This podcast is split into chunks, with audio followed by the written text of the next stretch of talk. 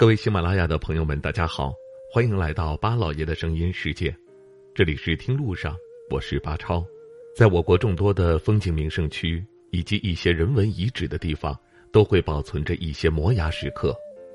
这些摩崖石刻大多都是历史上重要的政治或文化名人所题，书法精美，不仅具有丰富的历史内涵和史料价值，而且具有珍贵的艺术价值。在历史的长河中，不同的朝代、不同的民族文字都会有不同形式的摩崖石刻。有的富于天然之意趣，有的体量巨大，气势恢宏，有的是出自名家手笔，为秀美的自然风景增加了深厚的人文内涵。在国内众多的摩崖石刻当中，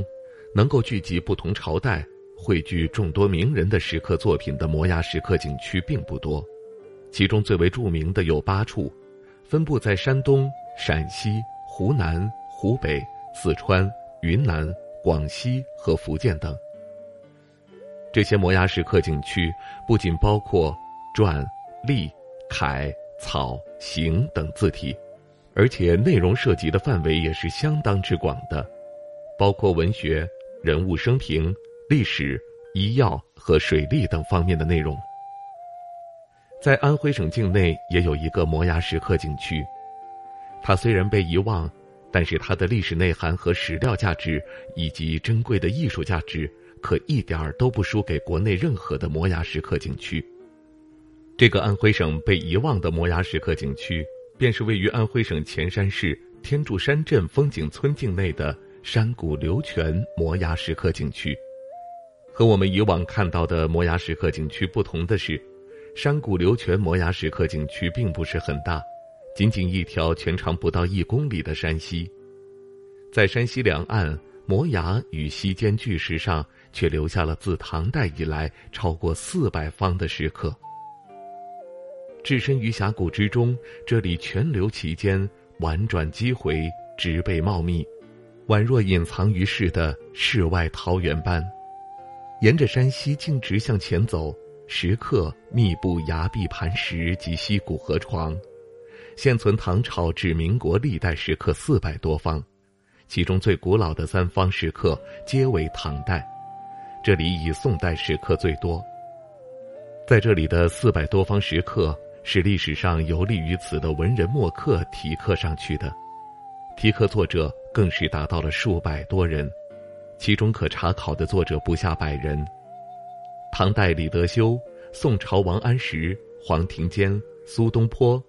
明朝胡纂宗、清代张凯等名宦大家都曾题字于此流泉崖谷之间。虽然在经过了自然风化和人为的损坏后，但是这里仍然尚有三百一十四处石刻清晰可见，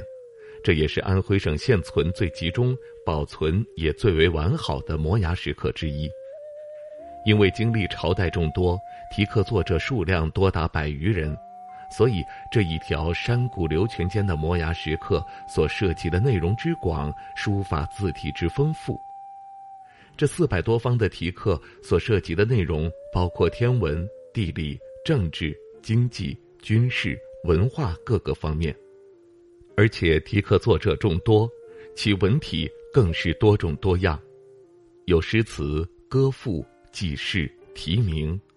字体也是精彩纷呈，有真、草、隶、行、篆等等。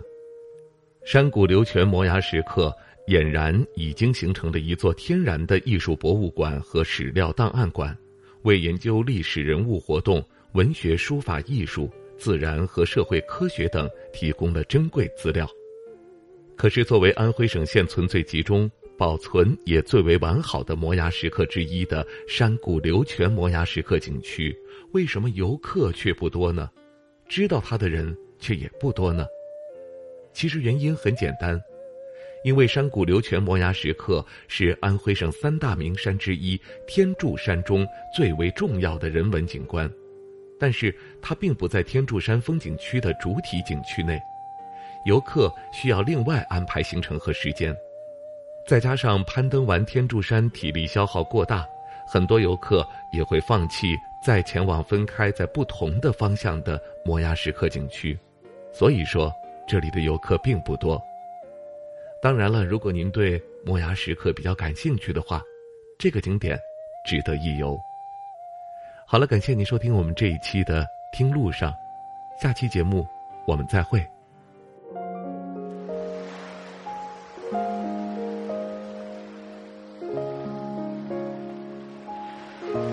人之所以爱旅行，不是为抵达目的地，而是为享受旅途中的种种乐趣。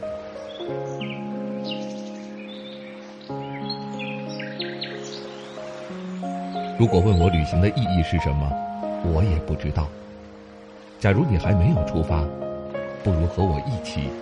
听路上。